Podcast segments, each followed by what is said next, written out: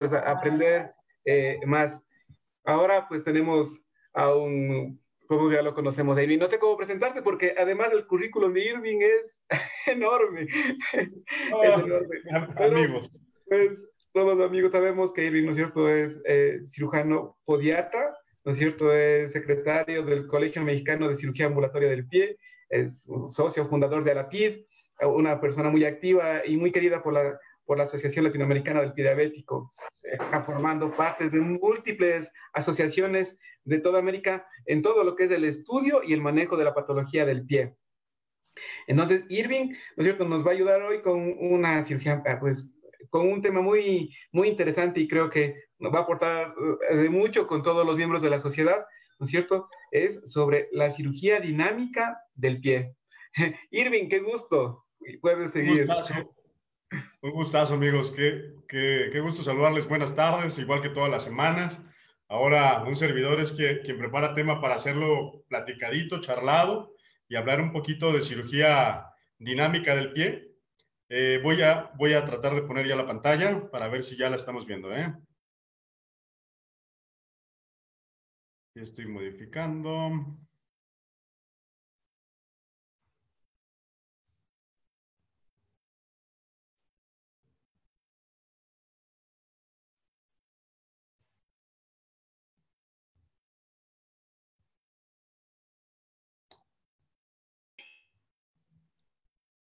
Listo, ¿ahí me ven? ¿Se ve mi pantalla? Sí, perfecto, Irving. Perfecto. Maestro. Ahí está. Irving, querido, esa, vamos todavía. Listo, ¿ya está? Todos me ven. A veces lo complicado es el, el diálogo y la comunicación entre el que presenta y el que está acá. Bueno, Vamos a hablar de la cirugía dinámica del pie. Este es un término que me gusta mucho, que me gusta de alguna forma hacerlo enfático, porque muchas veces los que nos dedicamos a hacer cirugía del pie hablamos de cirugía eh, y a veces olvidamos la parte dinámica, el movimiento que debe ejercer esta estructura tan importante que nos permite movernos. Esta es una foto que siempre me gusta presumir, son buenos amigos que ustedes conocen del grupo de Alapid y de otras asociaciones del pie diabético en el mundo. Es unos tipazos, unos buenos amigos. Esto es parte de mi equipo acá en León y esta es una, una sesión que hicimos hace dos años para hacer eh, cirugías académicas de inestabilidad subastragalina, donde nos acompañó el doctor Mario Juanto de Argentina y varios amigos de las asociaciones de ortopedia de aquí en la región. Siempre me encanta presumirlos. Esto es parte de lo que es aquí Guanajuato. Ojalá un día todos puedan verlos. Eh, quiero hacerles dos anuncios antes de iniciar, dos invitaciones grandes. Hay dos sesiones que valen súper la pena. Esta es por parte de la Unión Europea, participando un mexicano. La siguiente semana, el lunes, deben estar al final de la plática. Lo vuelvo a enfatizar para que no se pierda nadie de esto. Y estamos haciendo las sesiones por parte de Giamis, bueno, al cual pertenezco, pero es un grupo extraordinariamente bueno hablando de mínima invasión. Deben estar ahí asociaciones presentes. Dos invitaciones para que estén participando de manera activa todos los viernes también con los amigos de GIAMIS, el Grupo Iberoamericano de Cirugía Mínima Invasiva. Vamos a adentrarnos al tema. ¿Cómo decidir si operas o no operas? Si manejas de manera conservadora o si haces algún aditamento para mantener a tu paciente durante la marcha. Debes elegir muy bien a tu paciente, que sea el paciente correcto, el procedimiento correcto, el especialista correcto, el lugar correcto, el instrumental y todo esté completo. Si una de estas falla, el pronóstico puede ser cualquiera y eso pues no, no es siempre bueno. ¿Cuál es el objetivo que tienes planteado? Mejorar la marcha de cómo camina esta persona, mejorar una perfusión tisular para hacer que camine mejor, porque también eso es importante, cerrar una herida, mejorar la inflamación, mejorar el retorno venoso, que tiene que ver mucho con la marcha y con la cuestión muscular, disminuir la compresión o el microtrauma, reconstrucción del pie o todas las anteriores. Debes tener muy bien claro si quieres solucionar, si quieres corregir, si quieres suavizar algún problema, si quieres aminorar algún problema o si quieres potencializar alguna de las fuerzas musculares o para mantener el movimiento. Cuando hablamos del pie y el tobillo, es hablar de marcha, es hablar de biomecánica. No puedes pensar en el pie como una estructura que no se mueve, como una pata de una silla, porque no es así como se mantiene el movimiento. Son estructuras tan perfectamente diseñadas que van jalándose con una especie de pistoneo en el que si no se hace de manera eh, sincrónica ese análisis, vamos a tener un, mala, una mala, eh, un mal resultado. El cuerpo es una máquina física y por otro lado es una máquina biológica, sujeta a acciones físicas del planeta Tierra y sujeta a acciones químicas propias del cuerpo y de la biología neuromuscular. Por un lado somos palancas y por otro lado somos impulsos químicos. Esta es una fotografía de, mi amigo el doctor Mario, donde vemos a una nena que tiene una, parálisis cerebral infantil, pero me gusta mostrarlo mucho como un ejemplo. La médula espinal lleva esta conducción neurofisiológica hasta cada músculo para que el músculo pueda contraerse y jalar hacia un lado o hacia el otro. Es un movimiento perfecto de balanceo entre un lado y otro. Cuando esta este desbalance no existe, se van los músculos y traccionan los huesos y las articulaciones hacia un lado o hacia el otro.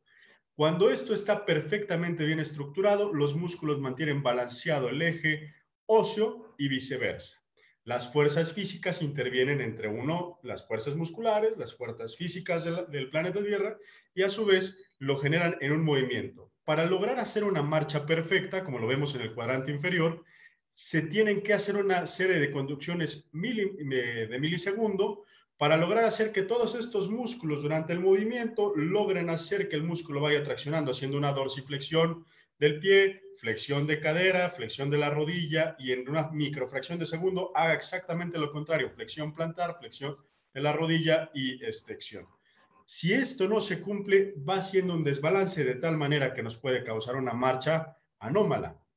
Si esto se vuelve tan crónico, tan crónico, nos puede llevar a condicionar a una patología como la que está en el pie izquierdo que vemos en pantalla, en el que ya se empiezan a hacer rígidas las articulaciones o se empiezan a hacer rígidos eh, los huesos, sin, eh, eh, las articulaciones específicamente, para que no pueda hacer dorsiflexión o flexión y se haga un desbalanceo.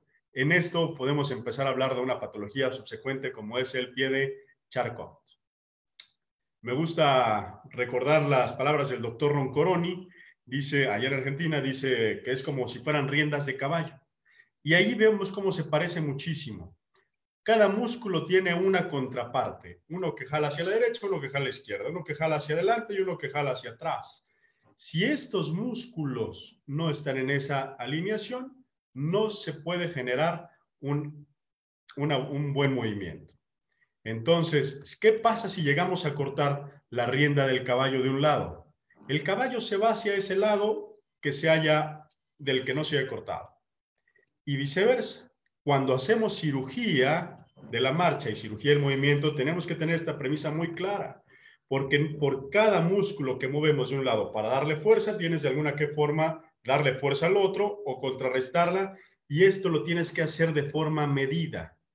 Se, hace, se puede hacer de forma clínica, por supuesto, pero tiene que ser de forma medida debes tener bien en cuenta todo el sistema neurofisiológico y de neurotransmisores que vienen desde el sistema cerebral y el sistema nervioso central hasta la punta del dedo gordo. Si no va bien toda esa neuroconducción, también puede ocurrir un desbalanceo. Entonces debes tenerlo bien en cuenta. Funciona igual un músculo que se contrae y hace funcionar la articulación y su hueso y el grosor y el tamaño y la potencia de sus fibras Ahora no podemos contestarlo porque es auditorio cerrado y tenemos los micrófonos apagados, pero definitivamente no funciona igual. Cada músculo es distinto. Te pregunto a ti, tú hazte la pregunta. ¿Sabes cuánta fuerza corre por un músculo tibial anterior? ¿Sabes cuánta fuerza corre y a qué velocidad corre un músculo tibial posterior? Dorsiflexores largos de los dedos, dorsiflexores lentos de los dedos, flexor largo del dedo gordo lo sabes, de una persona a otra puede ser completamente distinto. Incluso de un pie a otro pie de la misma persona puede ser completamente diferente también. Esto trae una premisa importante porque cuando vas a hacer cirugía, debes saber cuánta fuerza corre sobre esos ligamentos, sobre esos tendones, sobre esos músculos, porque si haces una cirugía planeada, se puede hacer con clínica, por supuesto, pero si no lo calculas bien en tu clínica, después puedes terminar diciendo que eh, fue error por, por parte del propio paciente. Vamos a pensar un pie diabético que se ulcera y dice, se volvió a ulcerar después de que lo operé y está bien controlado eh, en, su, en su química sanguínea y tiene su glucosa bien, y se vuelve a ulcerar de la misma zona de otra zona. Puede ser que no hayas hecho un buen análisis del balance neuromuscular al movimiento y que por tanto traiga un problema secundario a una cirugía. Hay varias formas de medirlo. Eh, aquí me gusta hay diferentes formas. Esta es una forma de medir el análisis de la fuerza física que ejerce el pie al pasar la planta sobre una superficie, en la que nos marca los puntos de presión y de fuerza en kilogramos peso que ejerce el piso sobre el pie.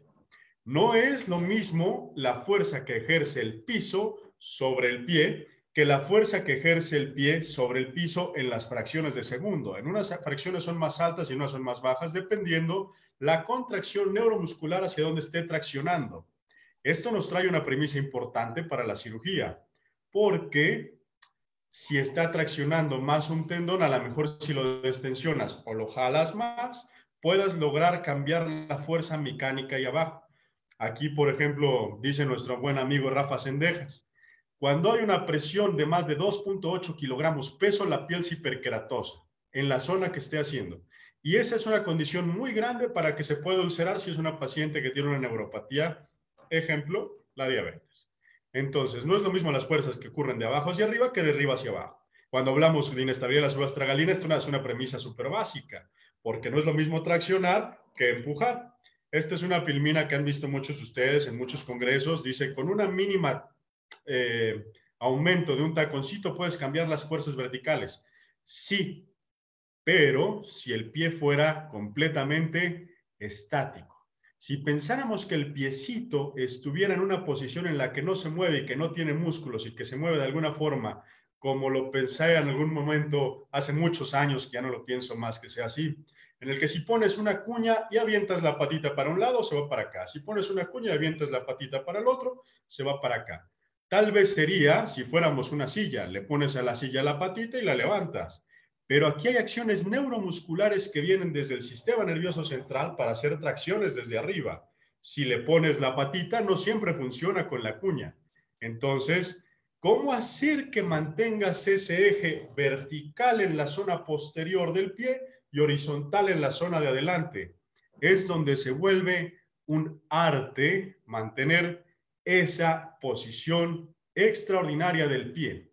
Ojo, tienes que mantenerlo en movimiento porque el pie es para caminar. Hablar de pie es hablar de dinámica.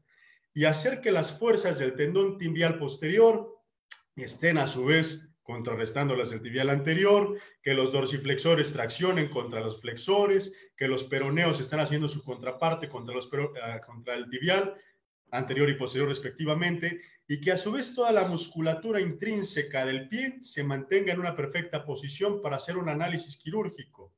Tienes huesos, tienes ligamentos, tienes tendones, incluso circulación que mantiene este eje dinámico. Si la piel también no está en adecuadas condiciones y tienes una piel demasiado gruesa en tu paciente, te da condiciones de alteración importantes en la marcha si el retorno venoso incluso no es adecuado y que puede ser condicionado a su vez del sistema musculoesquelético, por supuesto, también puede tener alteraciones de la marcha importantes y no solamente tienen que ver con la cuestión ósea y la muscular, pensando en cirugía en general. Estas imágenes son imágenes de cadáver ahí en, la Universidad Autónoma de Nuevo León, en, este, la, universidad, para mostrar de alguna forma lo que les quiero presentar en las siguientes filminas. Cada uno de estos tendoncitos va haciendo su tracción y mantiene con una estabilidad perfecta de arriba hacia abajo, contrarrestando las fuerzas que vienen del planeta Tierra de abajo hacia arriba. y que mantienen este cuerpo en un equilibrio extraordinario. Estas imágenes son del doctor McPean de en la Universidad de, Newcastle, en, Inglaterra. Sí, y, por ejemplo, aquí vemos una articulación de la, de la subastragalina. Cómo se mantiene en, la, en el cuadrito B de la izquierda, cómo se mantiene en ese perfecto eje, pero no es un hueso con hueso. Hay todas estas estructuras que rodean al pie, los tendones, los ligamentos, y que lo mantienen en un eje perfecto. Cuando esto no se cumple y que los tendones traccionan más de un lado hacia el otro, empieza a haber un desbalanceo importante que se puede ver o en dinámica o en estática. Pero debemos hacerlos funcionar para que se mantengan en la dinámica estos, estos músculos y estos huesos, que por supuesto el hueso tiene que ver absolutamente todo, porque es el eje de la médula de lo que viene dando la composición pero va a tener que ver absolutamente con este pistoneo de los 28 huesecitos que interactúan para el movimiento del pie, en el que se mantengan en equilibrio y que no vaya a causar un desbalance. Si los músculos intrínsecos, extrínsecos del pie jalan o traccionan hacia un lado o hacia otro, termina causándonos un desbalance muy visible, incluso que no puede ser no precisamente la marcha, como es tener dedos en garra o tener el propio halus valgus, el juanete en la imagen tercera, vemos cómo están, en la primera vemos los músculos, cómo están interrelacionados. La segunda vemos los huesecitos, cómo están todos esos músculos insertados. Es una cantidad grande de músculos en la que a veces como cirujanos del pie no nos acordamos de toda esta serie de músculos y queremos meterle mano durísimo y que si desconectas una de estas palancas que jalan al caballo la rienda de un lado hacia el otro y tú la desconectas felizmente de la vida, pues dices, no pasa nada, terminas causando un desbalance que a mediano o largo plazo puede traerle una complicación al paciente y vamos a pensar que tengo una patología complicada, llámale mielomeningocele, llámale parálisis cerebral infantil, llámale diabetes mellitus, va a tener un desbalance agregado postquirúrgico por no pensar cómo podría ocurrir en la dinámica, porque no es estático. En, la tercera, en el tercer cuadrito vemos cómo está los ligamentos mayores de la base del pie, cómo sostienen ese arco y a veces le queremos dar ahí rápido con el bisturí y terminamos liberando lo que no tenemos que liberar y cambiando las fuerzas mecánicas dinámicas que existen sobre ese pie. Están series de músculos complejos que tenemos que tener muy en cuenta. Esta filmina la hice intencionada para quitarle un pedazo del calcáneo ahí en el hueso, si lo vemos en la imagen posterior de la segunda, le quito una imagen de hueso. Si tú le quitas un pedazo, que es una cirugía que muchos de ustedes conocen, le quitas el pedazo, ¿puedes varizar o valguizar el calcáneo? Sí, por supuesto que sí lo puedes hacer. No es recomendado para personas con que es, es, es indicado para niños con parálisis cerebral o patología neurológica, pero si lo haces esto en una persona eh, normal, vamos a decirlo así, llamarlo así, y muscularmente también pegado a lo más parecido a lo normal, vas a causar un desbalance importante y quizá puedes manejarlo y arreglarlo con una cuestión de tejidos blandos y tratar de alinear. Cuando tienes que alinear el hueso, hay que alinear el hueso, no hay de otra. Pero tienes que pensar también las posibilidades de hacerlo de manera neuromuscularmente hablando y tienes un montón de tejidos de los que te puedes apoyar para poder eh, realizarlo.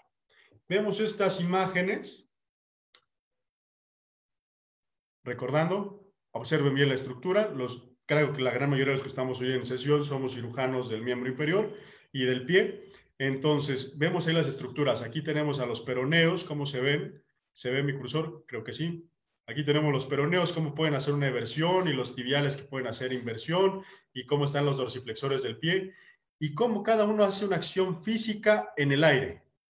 Pero estos músculos al momento de ponerse ya a la deambulación, vemos aquí cómo están los dorsiflexores, el dorsiflexor del dedo apoyado, no hace la misma fuerza que si está teniendo una fuerza mecánica que va de abajo hacia arriba, como es el piso. Y en la segunda imagen no es lo mismo que esté manteniéndose un poquito elevado. Para mantenerse un poquito elevado también están los músculos haciendo diferentes acciones. La pregunta es, ¿cómo sabes tú cuál músculo está más accionado o menos accionado en esta imagen? Y la segunda pregunta que te haría, ¿cómo sabes tú cuáles se activan bien durante su caminar. Es una, es una cosa completamente diferente, pareciera obvia, pero al momento que ya haces el análisis neuromuscular, te das cuenta que sí hay gran diferencia en estática en dinámica la misma persona en el mismo pie. ¿Cómo influye de manera importante si, si nos fijamos en la imagen segunda, una imagen de una niña, nueve años, con piecito plano? Mira la fuerza que le mete sobre esos dedos, que vemos incluso cómo, cómo se ponen hasta amarillitos, de la fuerza que está ejerciendo la porción anterior, nada más para mantenerla en, en pie. Otro ejemplo, un piecito plano, valgo, que de alguna forma este concepto de pie plano es platicado que debe desaparecer, podríamos llamarle más bien inestabilidad de la articulación subastragalina, y haciendo el ejercicio de las puntitas, cómo se logra levantar. Cuando les muestro esta imagen, me dicen, son tres personas diferentes caminando pero en realidad es la misma en diferentes fases de la marcha. Por eso lo podemos llamar inestabilidad de la subastragalina, en el que uno pareciera que estuviera plano, otro neutro, incluso el otro hasta en varo. Pero la fuerza mecánica de la rienda se está jalando de manera diferente. Si tú planeas la cirugía sin contemplar la zona neuromuscular y el balance de, una, de esta persona, y te vas por la imagen número uno, puedes hacer una planeación distinta a la que a lo mejor necesitaba o, tal vez hasta con rehabilitación podría funcionar. No lo sé. Estoy hablando en general de puede hacer esta patología alguna otra. En, particular, eh, hablando de inestabilidad subestragalina, la técnica de High Procure del maestro Omar y del doctor Michael Graham en Estados Unidos es una técnica extraordinaria, pero no es hoy, hoy el tema para platicar. Este es otro ejemplo de un desbalance neuromuscular. Vemos un niño con espasticidad y si te fijas cómo está haciendo un equinismo importante resultado que las fuerzas de los músculos dorsales de, la pierna están haciendo una tracción muy importante para mantenerlo en equino y cómo los flexores están superactivados para mantenerlo así. Este desbalance requiere un análisis para ver qué tipo de cirugía y tratamiento específico requiere este menor. Otro ejemplo es este, en el que vemos cómo los tibiales están activadísimos, los dorsiflexores están activadísimos. ¿Qué tipo de cirugía le vas a hacer? ¿Solamente ósea? Solamente tendinosa, ligamentaria. Entonces hay que medir las fuerzas para ver hacia dónde están los balances y desbalances propios del cuerpo. Un pie de Charcot de tipo diabético, en el que como las fuerzas mecánicas fueron traccionando de tal manera que fueron destruyendo las articulaciones y los huesos, de tal manera que quedan los pies superdeformes, complicados de una neuroconducción anómala que a su vez trae una eh, una miopatía secundaria y después una osteopatía secundaria, una polineuroosteoartropatía secundaria. Debes practicarle a todos tus pacientes el estudio neuromuscular antes de ocupar y decidir qué tipo de cirugía y la magnitud de la cirugía. Debes valorar la potencia del músculo hiperactivo y su antagonista. ¿Lo puedes hacer de manera clínica? Por supuesto que sí. Muchos de ustedes son expertos clínicos y lo, lo pueden hacer. Pero si tienes forma de medirlo en movimiento, es mucho mejor porque te vas a dar idea clara de lo que es el caminar de esa persona y las fuerzas físicas de arriba hacia abajo. Y si le haces la plantografía dinámica, pues te vas a dar también cuenta de las fuerzas que ocurren de abajo hacia arriba y tu, y tu cirugía seguramente va a ser de mayor éxito. Teniendo contemplado que somos una máquina física y un organismo biológico, tenemos que tener en cuenta los tamaños, las dimensiones y ahora sí, como dice el chiste, el tamaño sí importa. Y la genética que tienes, por supuesto que también. No es lo mismo ser de origen africano, que tus fibras neuromusculares son rápidas y de mucho aguante, a tener un origen, eh, voy a pensar, indoamericano, que tus fibras son de mucha resistencia, pero no de tanta fuerza. Y ese eh, balance epigenético debes tenerlo contemplado incluso para hacer el análisis quirúrgico o rechazar la cirugía y pensar en un plan terapéutico no quirúrgico. Eh, si eres hombre, si eres mujer, si eres musculoso, si, si eres flaquito, si eres gordo, todo eso debes contemplarlo para hacer el análisis de tu cirugía. El tamaño de tus articulaciones tiene que ver. Las fuerzas mecánicas no son lo mismo en una articulación grande que en una pequeña las fuerzas físicas, los newtons y los kilos que se le aplican son diferentes. A veces de, por, manera eh, por inercia, como cirujanos entras y operas lo que decimos casi con la placa de rayos X, pero olvidamos las situaciones que nos va a traer la dinámica al movimiento. No funciona igual el músculo que se contrae y la articulación es de manera de pregunta. ¿Cuánta fuerza ejerce entonces cada músculo sobre cada hueso? ¿Cuánta ejerce sobre cada articulación? ¿Cuánto ejerce sobre cada ligamento?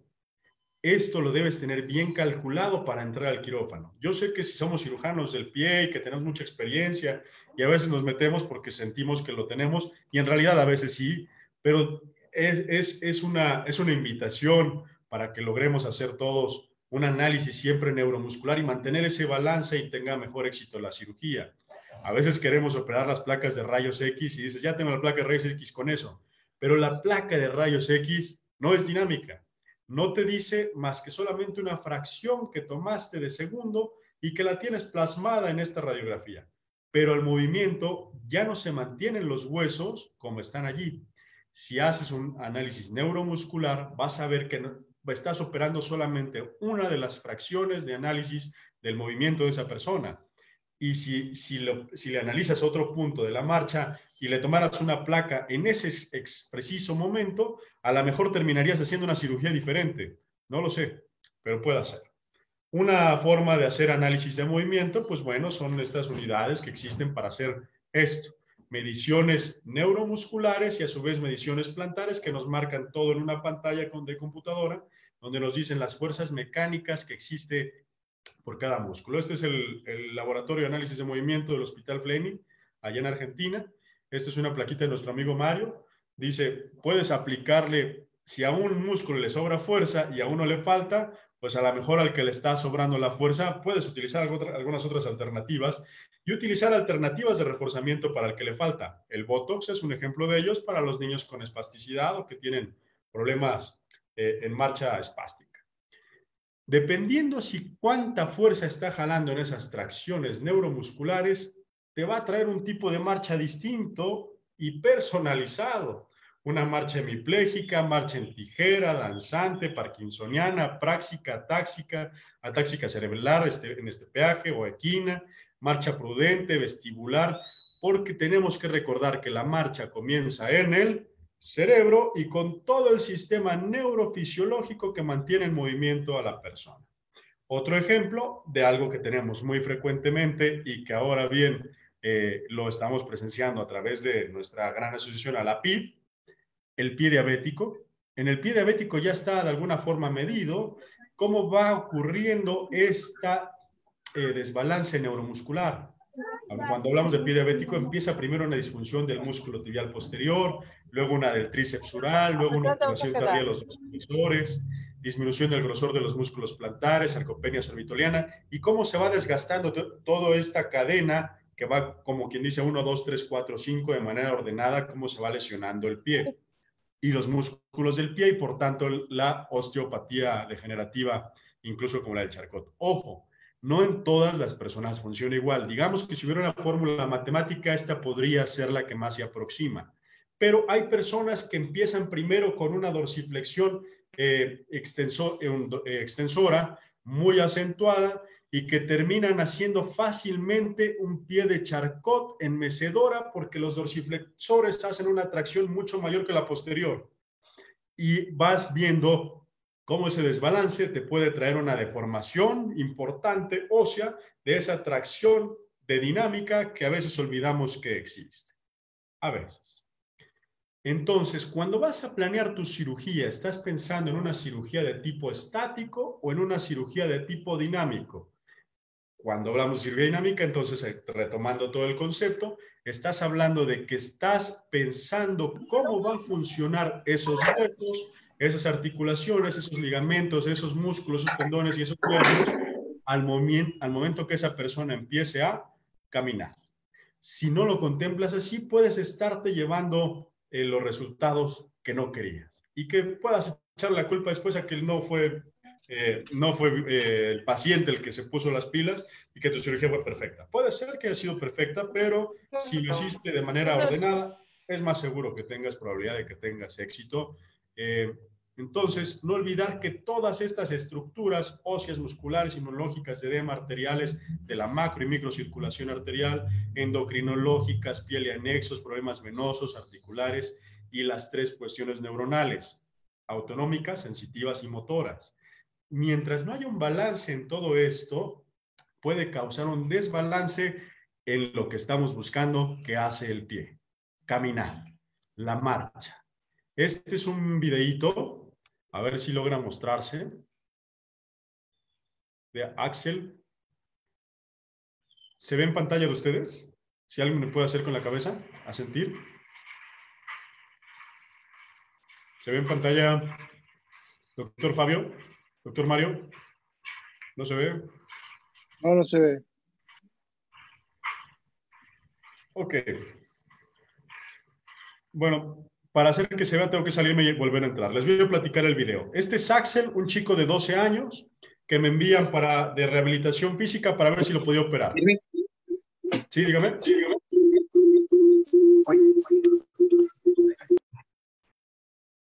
¿Aló, aló? ¿Sí me escuchan? Sí, se escucha. Perfecto. Bien, entonces les, les describo el video el, video de Axel. Me lo envían para hacerle una cirugía de corrección porque aparentemente tenía un pie de Charcot Maritud. Todos los hemos visto un pie de Charcot Maritud y este, estaba haciendo una deformación, estaba empezando a caminar en equino, pero al momento que lo reviso y lo pongo en la máquina para que camine, veo que no flexionaba las caderas, que no flexionaba las rodillas y que el equino era muy marcado. Cuando veo esto y planeo la cirugía nada más para hacerle corrección del pie por lo que me lo habían enviado, se me ocurre el, foco y lo analizamos con el equipo aquí de la Universidad de Guanajuato, con la doctora Betty, que creo que también está conectada. Un saludo. Y resulta que esto no, puedo, no lo podemos operar. Era un, un niño con una enfermedad de Becker. Si yo lo opero, termino causándole una catástrofe porque ya no íbamos a recuperar después ese pie. Entonces ahí vale la pena hacer un análisis neuromuscular y no solamente de tipo quirúrgico, porque si no terminas causando más lesión. Esta es una foto del Hospital Fleming, allá el equipo de neurocirugía y de neuroortopedia, en el que dicen, para hacer caminar a la persona, si tienes que entrarle desde el cuello, pues entrale desde el cuello. Y ahí se está operando una nenita para hacer balance neuromuscular. Dale lo que ocupa cirugías de dinámica preferentemente y no solamente de la placa de rayos X para que quede una placa de rayos X bonita. Entonces, ¿cuál es tu objetivo? Mejorar la marcha, que me imagino que para esto es casi siempre lo que buscamos, una reperfusión tisular adecuada, porque hay muchas patologías donde no hay una reperfusión tisular adecuada, aunque tú le quieras hacer la, la cirugía más bonita, ortopédica y de marcha, no te va a dar. Si tiene heridas el paciente en muchas de las enfermedades que nosotros conocemos, pues también te cambia la posibilidad y tienes que ver cuál es la cirugía que le vas a dar para mejorar la posibilidad de un cierre de una herida o potencializar la forma de que no se le haga una herida por mecánica. Si quieres mejorar la inflamación, el retorno venoso que tiene que ver absolutamente todo con la cuestión neuromuscular, si no hay buena fuerza muscular y, y neurológica, el retorno venoso se ve alterado, entonces tiene que ver absolutamente todo. ¿Cuáles son las técnicas que puedes utilizar? Pueden ser técnicas abiertas o cerradas, pero que la técnica que vayas a utilizar la conozcas primero muy bien y dos, que sepas cuál es el objetivo muy claro porque ya hiciste un análisis de movimiento clínico o medido, cualquiera de las dos, pero que haya sido bien estructurado. Es el doctor Stephen Isham, es quien está en pantalla con un servidor eh, maestro de muchos de los que hacemos mínima invasión, y, aquí con todos los amigos que también están conectados que hacen mínima invasión, un saludo a todos. Son técnicas que de alguna forma me gusta mucho el principio porque se mantiene haciendo cuñas y palancas y tracciones para mantener las fuerzas mecánicas en una posición y mantener el eje dinámico lo más perfecto posible. Más sin embargo, muchas veces hacemos manejo de tejidos blandos en el que olvidamos en alguna cirugía la dinámica. Entonces, aquí es invitación para hacer un análisis de ver cuáles son los nervios que no están funcionando bien, para hacer un análisis de neuroconducción, cuáles son los músculos que no están haciendo la, la función, si hay alguna miopatía, y después analizar las fuerzas propias de la de la, de la porción ósea y articular y que el balance que nos están dando en el centro sea el que tenemos esperado. Literal, con mínima inversión y con, y con cirugía abierta podemos hacer reconstrucción prácticamente de un pie de completo. Y hay formas de hacer cirugía de medio pie, de antepié, de retropié, y que puedes hacer muchas, muchísimas cosas. Algunas de las, las enuero aquí en la, en la pantalla y que incluso se pueden hacer con mínima invasión reconstruir un antepié termina siendo algo que no es tan, tan complejo, pero bien analizado. Eh, algún día platicamos con nuestro amigo Luisito Villanueva y me dice, yo cada vez hago menos liberación de tejidos blandos y tenotomías, en el que hay que hacer cirugía a la carta. Si se requiere, haces elongaciones, haces transposiciones, haces tenotomías parciales o completas, haces osteotomías y vas haciendo la cirugía a la carta que el paciente te va a dar.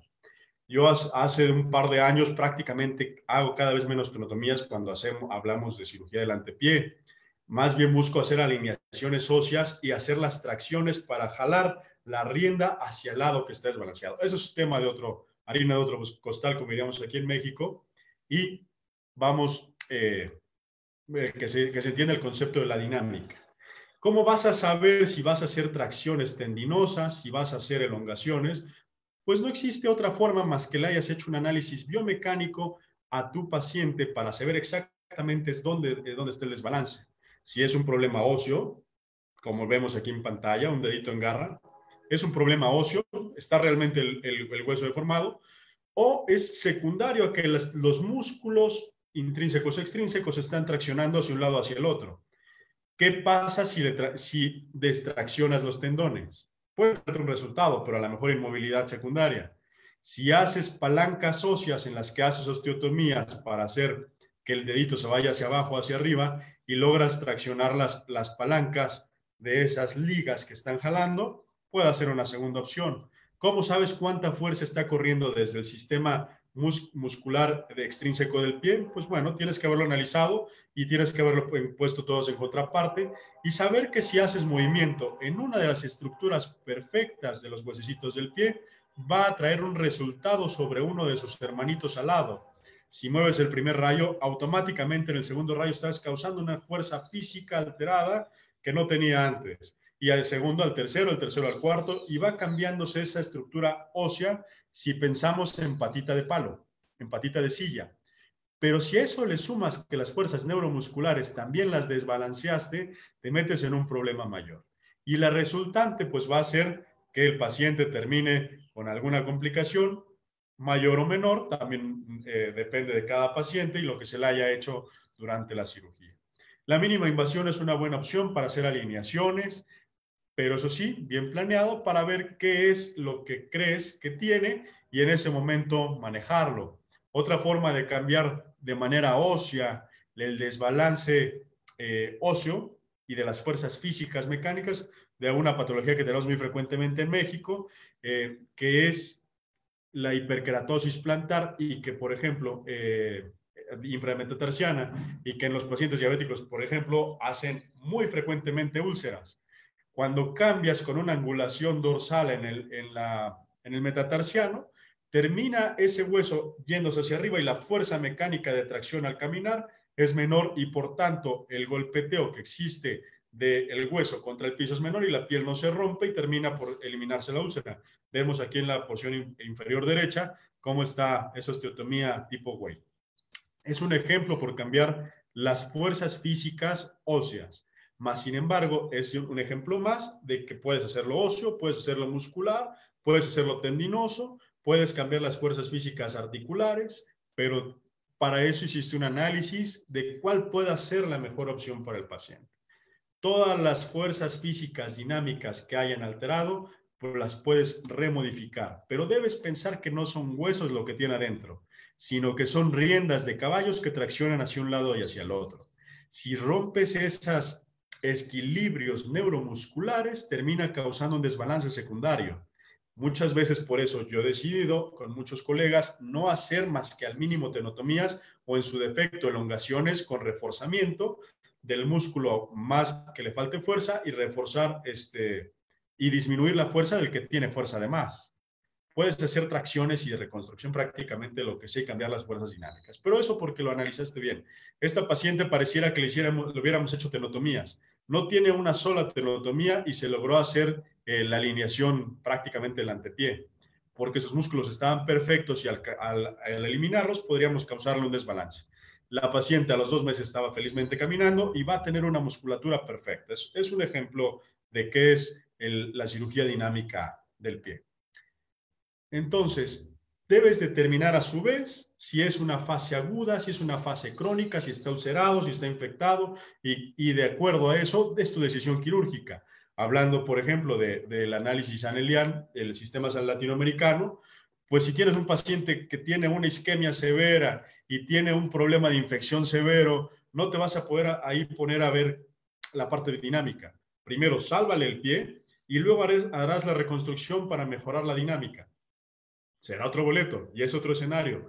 No siempre partes con el privilegio de entrar desde cero y poder alinear dinámicamente desde el principio. Tienes que situarte al paciente y en ese momento decidir cuál va a ser tu tratamiento neuroquirúrgico, neuromuscular, osteológico, articular. Este es otro ejemplo de una pacientita que a lo mejor ustedes ya se los he platicado. Eh, es una paciente que envían de San Pancho con un pie diabético, entre comillas, solamente del pie derecho. Me dicen, doctor, tiene pie diabético derecho, el izquierdo no es diabético.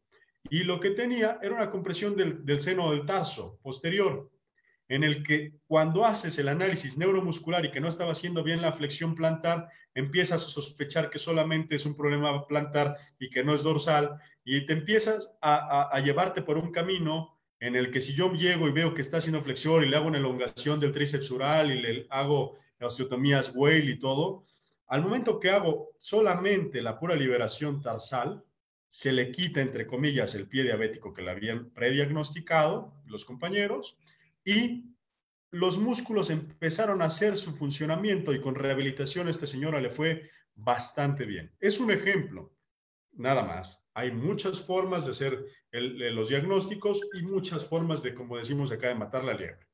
Puedes hacer de manera percutánea elongaciones, transposiciones, ligamentarias y tejidos blandos que mantengan la dinámica en un movimiento.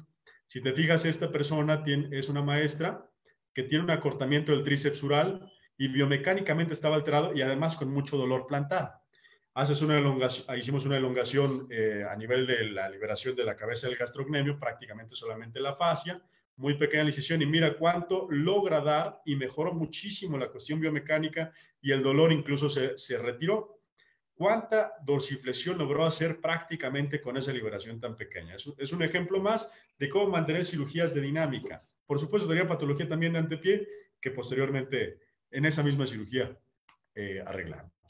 En los niños en los que aún podemos hacer epifisiodesis y que tienen patología de la marcha, es una opción más que también te puede dar buen resultado, no dejarlo nunca olvidado. Eh, hay cirugía neurológica que te va eh, a ayudar, pero sí, sí, sí que tengas bien, bien cimentado cuál es la patología de fondo.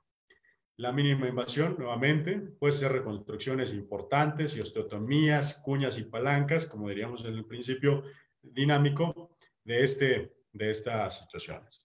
Bueno, amigos, llegamos al final de la charla. Nuevamente invitarles a todos los que se acaban de integrar a esta extraordinaria charla el día lunes del doctor Fermín Martínez de Jesús con la Unión Europea. Se transmite desde allá y ojalá puedan estar, va a estar extraordinariamente buena. Recordando, se unan a las pláticas de GIAMIS también, el Grupo Iberoamericano de Cirugía Mínima Invasiva, los días viernes. Va a ser un gusto por ahí estarlos saludando. Y los días miércoles, igual que todas las semanas, en esta transmisión que estamos haciendo por parte de Alapid. Bueno, hagamos más biomecánica y menos amputaciones. Espero no haber hecho muchas bolas, como decimos aquí en México, a las situaciones de la cirugía dinámica del pie. Un gusto saludarlos, amigos, y si hay dudas, pues igual las hacemos de manera ordenada ahí en la, en la lista por el chat escrito. Y, bueno, reclamos también se valen. Eh, ¿Sabes que me pareció algo súper interesante lo que tú, tú sabes, yo soy cirujano vascular y no hay nada más importante que la forma del pie, ¿no es cierto? La anatomía del pie y del tobillo para el retorno venoso. Y a veces, obviamente, los pacientes diabéticos que tienen además, ¿no es cierto?, alteraciones del pie, de la biomecánica, de todo lo que es la, eh, eh, la de articulaciones, sobre todo del tobillo, y además son diabéticos y tienen ya neuropatía, o sea, tienen una patología que es prácticamente sin solución, ¿no? Porque es difícil eh, mejorar la movilidad de estos y asimismo, pues la bomba venosa va a quedar prácticamente alterada. No sé si tú has tenido pacientes de ese tipo, que tengan trastornos venosos secundarios, ¿no es cierto?, a alteraciones de la biomecánica del, de, sobre, sobre todo del tobillo y, y, del pie. Sí, amigo. Fíjate que es, esa pregunta es interesantísima y, y, ha tenido mucha, mucha controversia en las reuniones con amigos cirujanos vasculares y con los foros de, de, manejo de, de, las enfermedades venosas. El sistema muscular es más tu área que la mía, pero de alguna forma está involucrado de, forma indirecta y voy a responder de acuerdo a lo que hemos visto al momento. Eh, el sistema muscular forma parte del 40 o el 50%, si no es que más, del retorno venoso de la circulación de los pies al corazón. Si los sistemas musculares, específicamente los gastrocnemios, y que son los que tienen eh, la función más grande, junto con el sóleo, no está en buena posición, el bombeo no es el adecuado hacia arriba y, queda, y se termina quedando edema en los miembros inferiores. Si modificas el sistema neuromuscular de la pierna, la fuerza de presión venosa de retorno es mayor. Eso lo puedes medir con la pletismografía o con algunas situaciones, pero ya al momento que le haces elongaciones y reforzamientos musculares, sí hay mucho mejoramiento en el retorno venoso y en la situación del edema. Muy bien. Y bien, aquí hay una pregunta, mira, dice, a ver, ¿en qué casos debes optar? Uy, un ratito ya se movió. ¿En qué caso debes optar por, ay Dios, por el uso de órtesis antes de la cirugía? Uy, una pregunta, una pregunta súper bonita. Las órtesis y la rehabilitación van de la mano con la cirugía. Un equipo debe manejarse de manera multidisciplinaria, de manera conjunta. Las órtesis van a fortalecer el tratamiento quirúrgico si se requieren y la rehabilitación debe iniciarse antes de la cirugía, incluso terminando la cirugía y para después. La rehabilitación es importantísima y las órtesis también. Si las órtesis eh, logran mantener más equilibrio y dar más fuerzas, hay que apoyarse, por supuesto, de ellas. No estamos peleados, al contrario, deben estar dentro del equipo los ortesistas y los rehabilitadores. Importantísimo. Una pregunta del doctor. Irving, una pregunta, eh, si ah, puedo hacerla por este, por, este, por este medio. En primer lugar... No, lo veo, pero sí lo escucho. Va bene. En, primer lugar, felicitarte por la charla y en segundo, acá estoy. Acá decirte, oh, sí. Básicamente, ¿qué importancia le das al hecho de eh, eh, ser un equipo trabajando con este tipo de pacientes. Quiero decir, eh, el hecho de trabajar no solamente uno como o uno como neuroortopedista, otro como cirujano vascular, etcétera, etcétera. La multidisciplina, ¿qué valor tiene en estos pacientes para vos o en todos los pacientes? Absoluta. Absoluta. muchas gracias por la felicitación primero, maestro. La verdad es que esto se debe manejar de manera multidisciplinaria. Nadie se puede comer la torta solo y nadie es experto en todo. En el equipo debe haber cirujano vascular, endovascular, porque a veces no manejan los dos lo, mismo. Debe haber un cirujano o dos o tres o cuatro cirujanos ortopedistas, uno de tobillo, uno de rodilla, uno de cadera, uno de pelvis, de columna, porque cada uno va a ser una parte distinta. Un cirujano podiatra, un cirujano este, plástico y cada uno va a ser una parte diferente para mantener el equilibrio dinámico. Es imposible que alguien se sepa todo y que sepa hacer todo. Te haces experto en un tema y eres bueno con las manos operando en algo, pero a lo mejor ya con todas las cirugías no vas a poder, aunque, lo, aunque a lo mejor en tu expertise del pasado lo hayas hecho, terminas haciéndote muy bueno en algo. Entonces, definitivamente debe tener el equipo a todos los especialistas que se encarguen de hacer un equilibrio en la marcha. Y dentro de ellos hago otra vez énfasis sobre estos dos personajes que a veces olvidamos de lado y que son parte del pilar fundamental del tratamiento quirúrgico. los médicos rehabilitadores, kinesiólogos y por supuesto los ortesistas. Podólogos, no, no se diga que es parte a veces del equipo con los ortesistas. Muchas gracias, Silvi. Un abrazo grande. ¿eh? Abrazo. Una pregunta del doctor Ceja. ¿Qué, ¿Qué, opinas tú de las transmetatarsianas para evitar la reulceración? ¿De las qué, perdón, amigo? De las amputaciones transmetatarsianas para evitar la reulceración. Sí, e, esta pregunta la hemos charlado algún momento con mi amigo el doctor Ceja. Un fuerte abrazo hasta Oaxaca. Si podemos evitar la amputación, hay que evitarla. Si el paciente está severamente isquemizado y ya no hay forma de salvar esa eh, porción anterior y hay que hacer la amputación transmetatarsiana, bueno, será otro boleto. Pero si no hay, eh, no hay razón de retirar el antepié, hay muchas formas de bajar la fuerza dinámica en la porción de la, anterior del pie, tanto musculares como óseas. Entonces, eh, estaría en contra de hacer una amputación nada más para evitar una reulceración. A menos que fuera isquémico y que ya no hubiera forma, ahí sería otro cantar, en mi perspectiva. muy bien, te agradecemos mucho, Irving. Un abrazo como siempre y nos seguiremos viendo los miércoles. Un abrazote, mi querido amigo. Gracias a todos. El doctor Fermín tal vez deseará decir alguna eh, palabra. Doctor Fermín. Bueno, bueno. Eh, doctor, muy buenas noches. Este, nada más para mencionar, eh, por Facebook hay muchas, muchas preguntas también, te mandan muchos saludos. Antes que nada, felicitarte por tu excelente tema. Y no sé si, hay el tiempo de contestar algunas preguntas de, de, Facebook, ya que... Este, Irving. Este, ¿hay, ¿hay, tiempo? Ustedes gusten, ¿eh? Normalmente estamos terminando a las 8 de la noche, faltan 5 minutos y puede ser igual un par de preguntas. Mi querido Irving. Según el morador lo diga. Eh, claro, claro. el doctor Calderón te quiere preguntar algo. Eh, eh, gracias, Irving. Gracias, Fabio, por la oportunidad. te felicito por la conferencia, Irving. Excelente. Pero quiero retomar la primera pregunta que se hizo sobre el componente sensitivo, motor y autonómico del paciente diabético que va afectando la bomba venolinfática.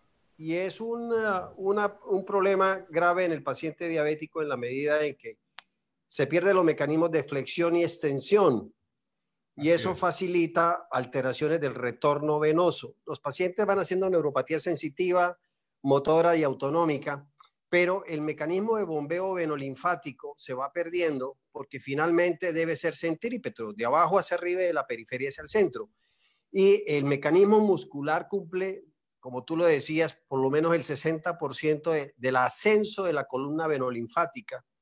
Si bien se hace a través de la almohadilla plantar y de las válvulas venosas y linfáticas, el músculo juega un papel fundamental. Y si se pierde toda esa biomecánica y todo ese mecanismo de flexión y extensión, vamos a, a sumarle a la patología eh, el, mecanismo de éxtasis venolinfático y eso va a agravar la aparición de, úlceras, de procesos ulcerosos eh, eh, que van a dificultar y el paciente comienza a presentar todo el proceso de la dermatitis ocre, del eczema venoso, hasta que aparece la úlcera de tipo venolinfática que no tiene nada que ver con, con el, desorden neurológico a nivel del pie que produce también úlcera.